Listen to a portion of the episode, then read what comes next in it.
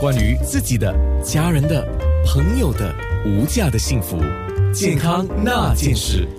稍微做了一个小小的调整啊，这个时候十一点四十二分了，我继续请黄景荣医生来说一下有关这个癌症跟肿瘤的问题，因为有个听众问的一个问题，我觉得是适合大家一起来了解的，因为我们知道这个遗传性啊，那先问第一个问题是遗传性在癌症的发病率方面，它占了百分之二十还是更多呢？嗯，啊，其实低。低于这个这个数呃这个数目要看是哪一类型的肿瘤，有一些肿瘤呢，它的遗传的这个因素比较强一点，比如说乳腺癌、卵巢癌、直肠结肠癌，大概啊百分之五是遗传性的，百分之九十五是所谓突发性的，就是很不幸运，也找不出那个原因。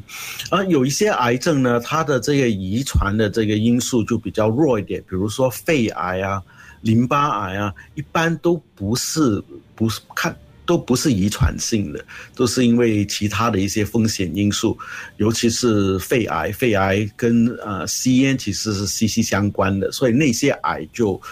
呃遗传的可能性就比较低。而你再看你自己家族病史的说，哎呀，我说我很多的的亲属啊都患癌了，我我是否有这个家族有这个？致癌基因一一代传一代的这个问题，你分析一下，看他们患的是什么癌。如果大家患的都是同一类癌，就是全都大部分都是乳腺癌，糟糕了，就是可能有联系。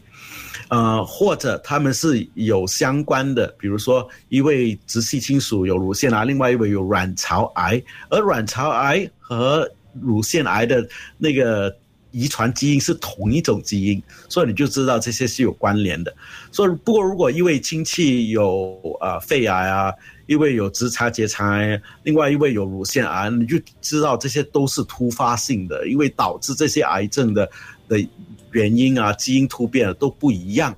所以就不能够说混为混为一谈了。OK，所以。直属跟不是直属亲戚，就直属的意思，就比如说你爸、你妈、你、你哥哥、你姐姐，这些这叫直属嘛，对不对？那非直属亲戚的话，极有可能是你的呃舅舅啊、叔叔啊、阿姨啊什么的，这些都是相关的，对吗？啊，对，当然是越亲密的，就是直属直属啊的亲戚，如果患癌的话，自己的风险会高许多。嗯，如果是隔得越远，隔几代时隔的时间越长的话，风险相对比较低。OK，非常谢谢黄醒荣医生。健康那件事，九六三。